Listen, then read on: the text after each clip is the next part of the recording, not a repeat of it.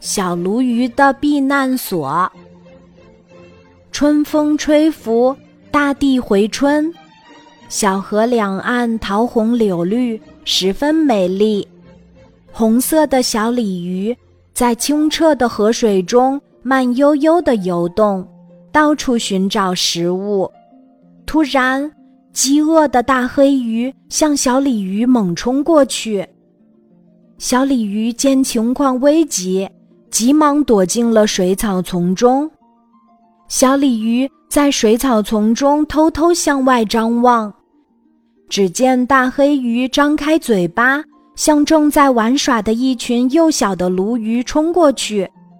就在这个时候，鲈鱼妈妈张开大嘴巴，小鲈鱼们都进入了它的嘴巴中。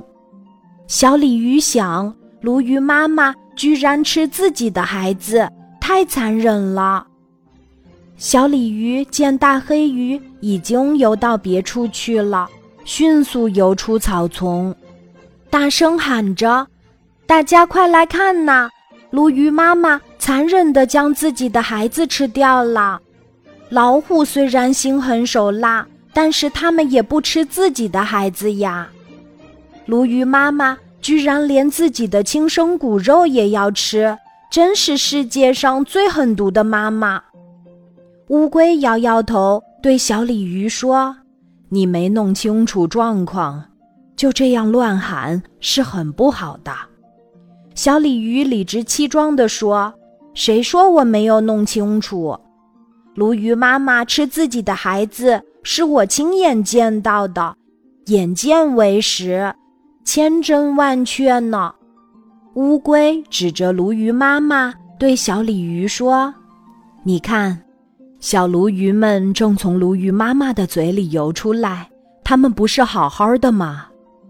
小鲤鱼想了想说：“可能鲈鱼妈妈又不舍得吃掉小鲈鱼了，所以没有吞下去，把它们都放出来了。”一条小鲈鱼听见了小鲤鱼的话，游了过去，笑着说：“我们出生不久，还很弱小，一旦发现危险，妈妈就张开嘴巴让我们游进去躲避危险。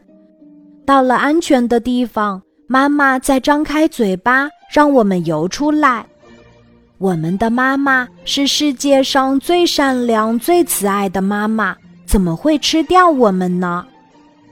乌龟对小鲤鱼说：“鲈鱼妈妈的嘴巴既是小鲈鱼出生的地方，也是它们的避难所。鲈鱼妈妈最爱孩子，时刻关心着小鲈鱼的安全。你刚才看到一点儿表面现象，就大惊小怪、乱说话，这很不好。